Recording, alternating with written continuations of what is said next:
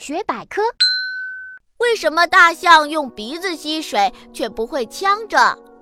大象有一个长长的鼻子，这个鼻子可以闻味道、吸水、喷水、卷起来拿东西等，几乎无所不能。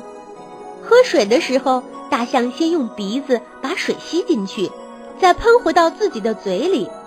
可是它为什么不会呛着呢？这是因为大象鼻腔后面有一块软骨，当大象用鼻子吸水进入鼻腔时，软骨就将气管口盖起来。水不会进入肺里，所以就不会呛着了。